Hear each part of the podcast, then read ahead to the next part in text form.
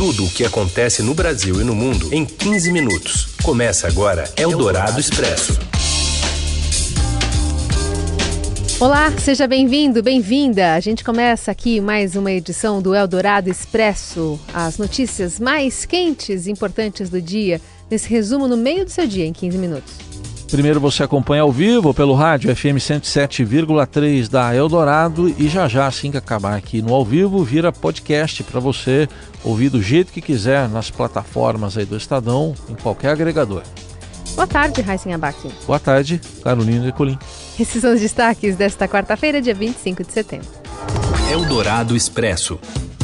Augusto Aras, indicado para ser o novo Procurador-Geral da República, diz em Sabatina no Senado que a nomeação de Eduardo Bolsonaro como embaixador nos Estados Unidos não é nepotismo. O Supremo Tribunal Federal julga hoje uma ação que pode beneficiar o ex-presidente Lula e outros condenados na Operação Lava Jato. E ainda a cobertura da Assembleia Geral da ONU em Nova York e a noite de decisão na Copa Sul-Americana. Eldorado Expresso. E a gente começa indo direto aos Estados Unidos para acompanhar, né, ainda esse, essa repercussão envolvendo a fala do presidente Bolsonaro lá em Nova York. Ele que preferiu adotar um tom agressivo, fazendo críticas a governos de esquerda e ataques à imprensa internacional. A fala gerou uma série de reações, tanto no Brasil quanto no exterior. E quem conta pra gente é a correspondente do Estadão, lá nos Estados Unidos, Beatriz Bula. Oi, Bia.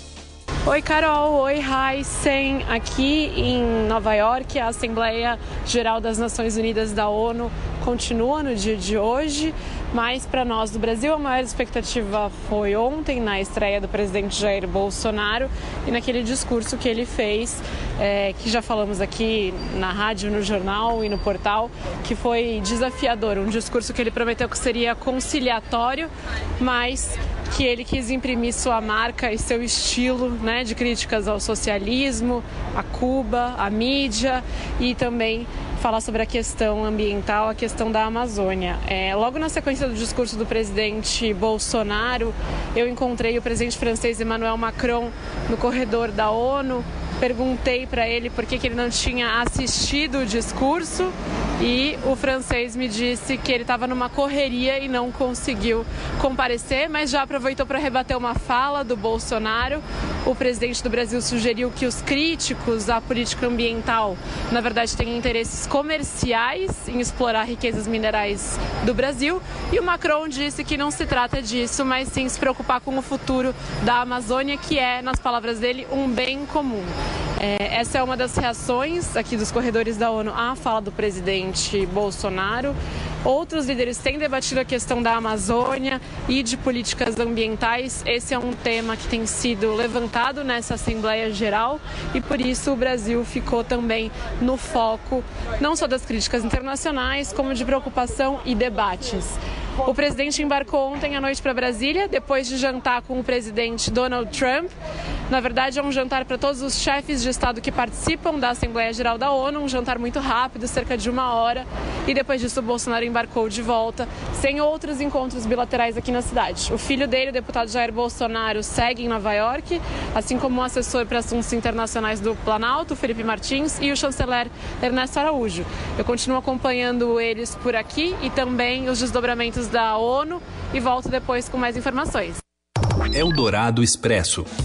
Mas a gente continua em Nova York, porque hoje, lá na Assembleia Geral da ONU, o assunto principal é desenvolvimento sustentável. E o repórter Paulo Beraldo traz mais informações agora.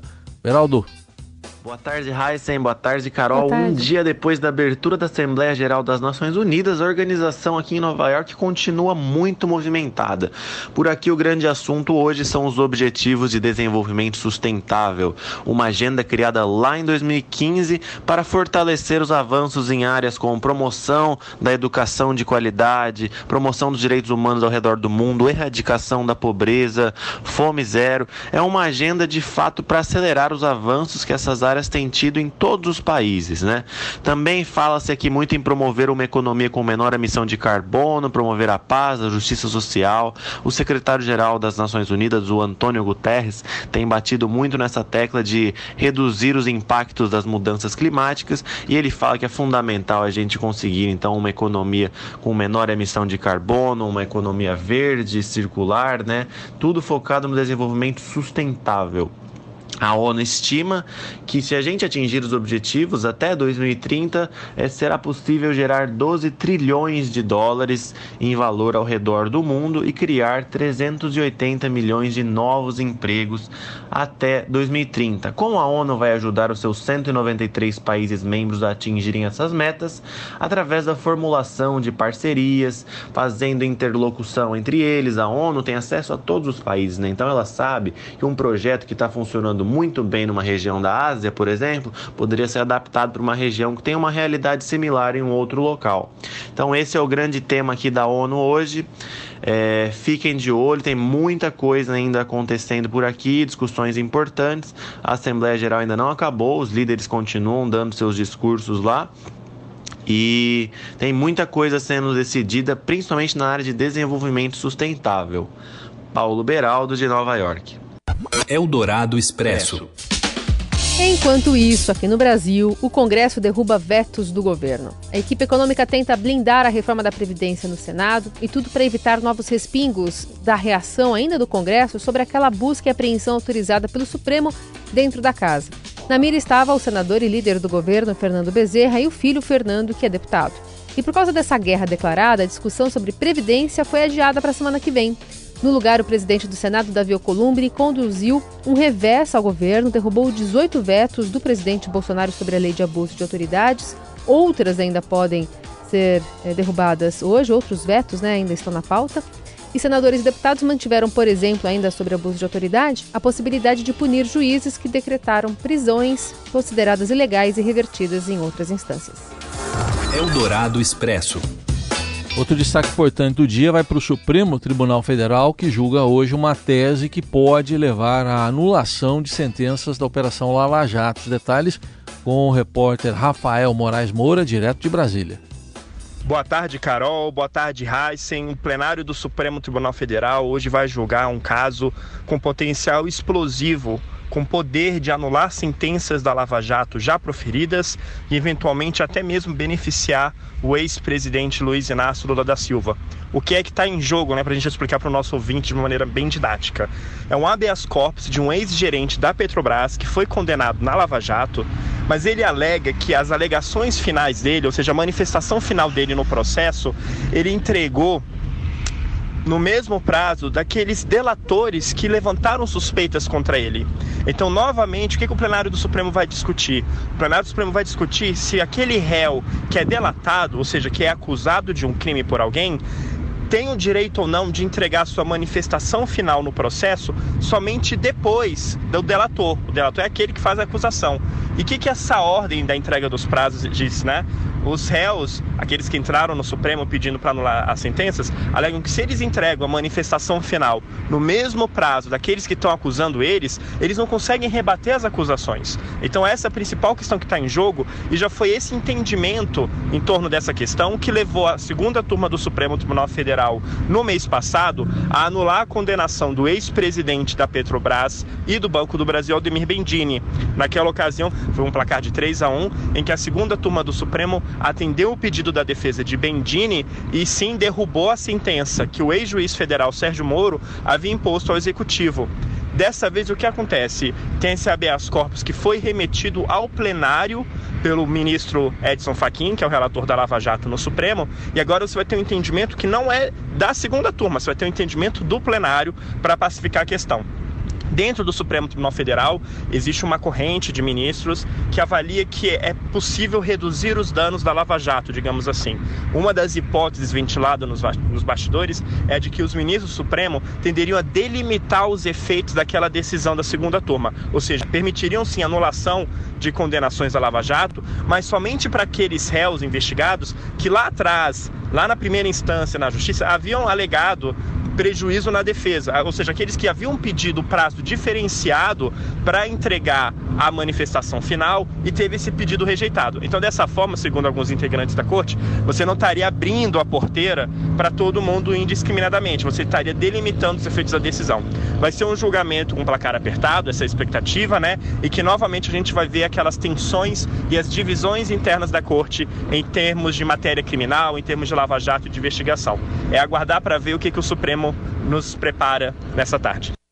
Eldorado Expresso. E de Brasília a gente vai até o Rio de Janeiro. Os pais da menina Ágata, morta com um tiro de fuzil no complexo do Alemão, prestam depoimento à polícia. Quem acompanha é o Márcio Douzan. Olá, Carol. Olá, Heisen. Olá a todos. Os pais da menina Agatha Félix, que morreu balhada por uma bala perdida na noite de sexta-feira no complexo do Alemão, chegaram à delegacia de homicídios da capital aqui do Rio de Janeiro por volta de 10 da manhã desta quarta-feira. Eles estão prestando depoimento nesse momento. Não há previsão de duração dessas oitivas. A Polícia Civil aqui do Rio investiga a morte da menina. Familiares e testemunhas acusam é, PM de terem feito disparos que acabou vitimando a Agatha Félix e a polícia já ouviu 12 policiais militares que estavam escalados para trabalhar na noite de sexta-feira lá no complexo do Alemão. É, pelo menos oito armas entre fuzis e pistolas foram recolhidas e foram encaminhadas para a perícia. Ainda nessa quarta-feira, a Delegacia de Homicídios espera receber o laudo da balística do fragmento de bala encontrado no corpo da Ágata, mas não há garantia nenhuma de que esse laudo possa indicar de onde partiu os tiros, porque segundo o delegado é, Daniel Rosa, que comanda as investigações, ele que é o titular aqui da DHC, o fragmento de bala é muito pequeno, não há garantia de, de que se consiga nem mesmo é, apontar de qual calibre teria saído o disparo.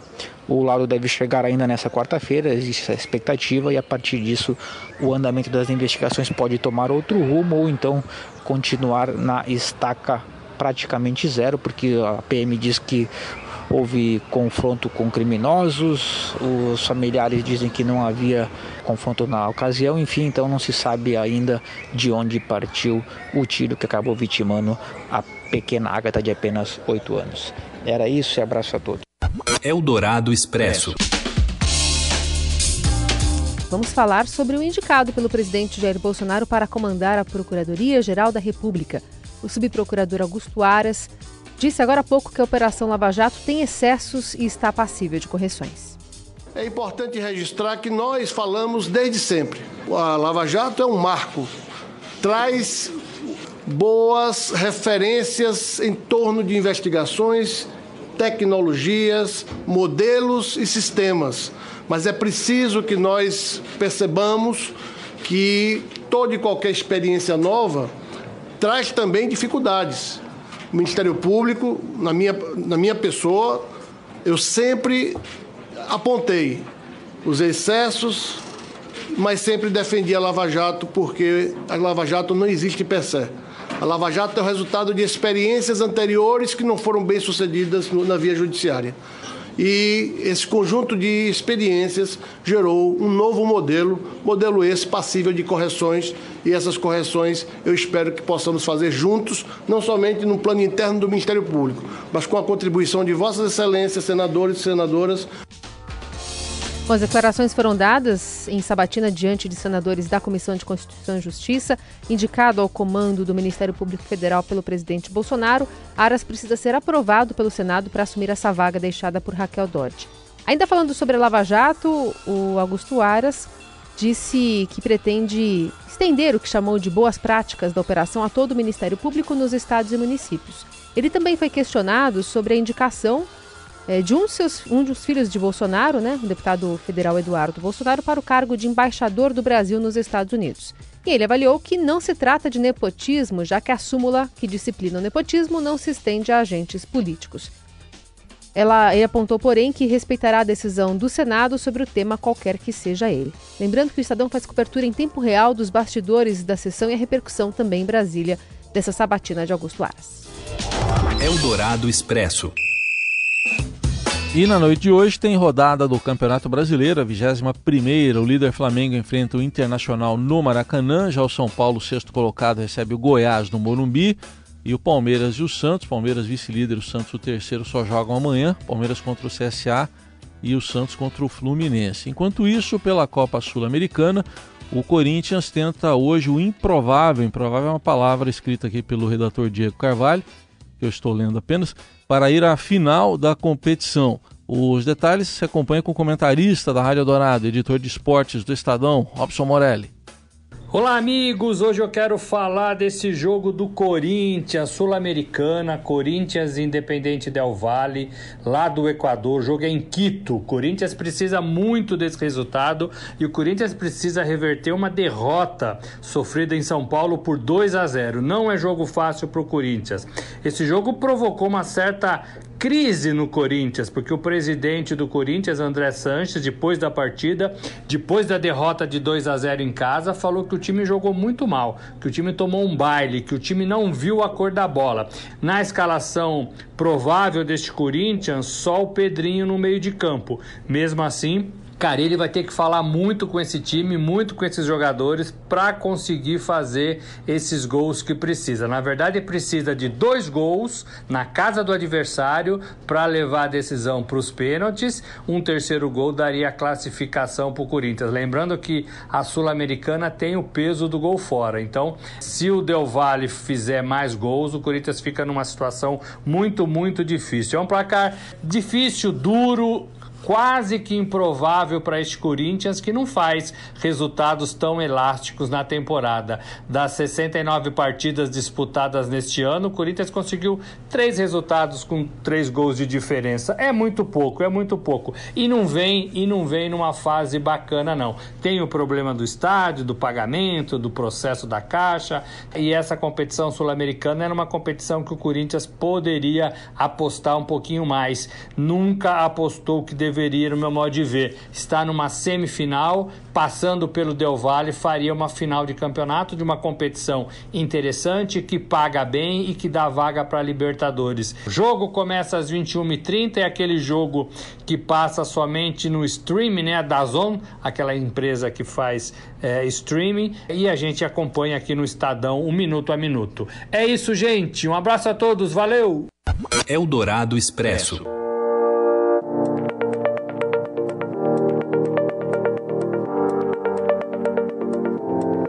Entre as profissões mais ameaçadas pela inteligência artificial está o atendimento de call center. Isso apesar de todo mundo que eu conheço, não sei se o Heisen também, dizer que odeia conversar com máquinas quando busca o serviço das empresas. É, não é, não é muito legal. Né? Mim, pessoal. Não entende, às vezes. É, é, esse é, o problema. Hello, Willy.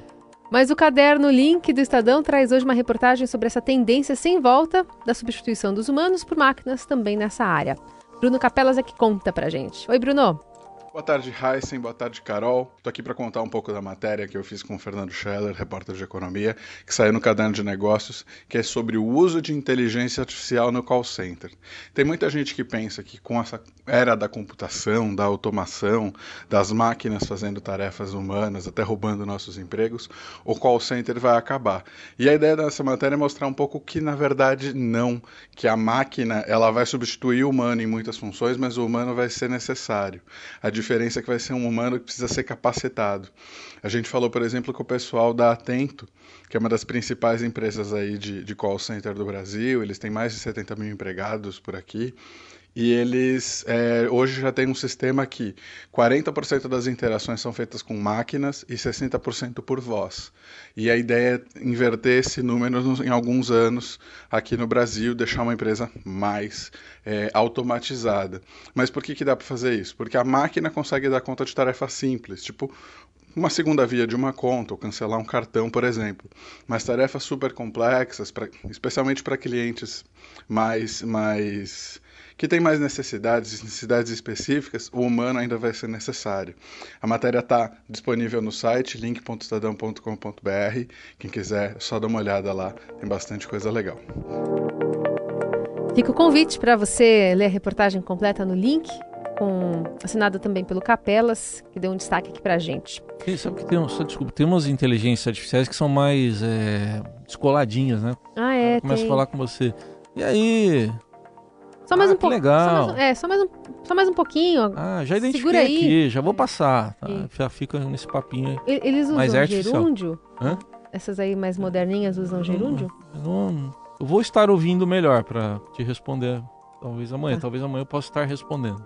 Então eu vou estar encerrando este Eldorado Express. Vamos, vamos lá. amanhã tem mais. Estar dando boa tarde para você. Tchau. Boa quarta. Você ouviu Eldorado Expresso tudo o que acontece no Brasil e no mundo em 15 minutos.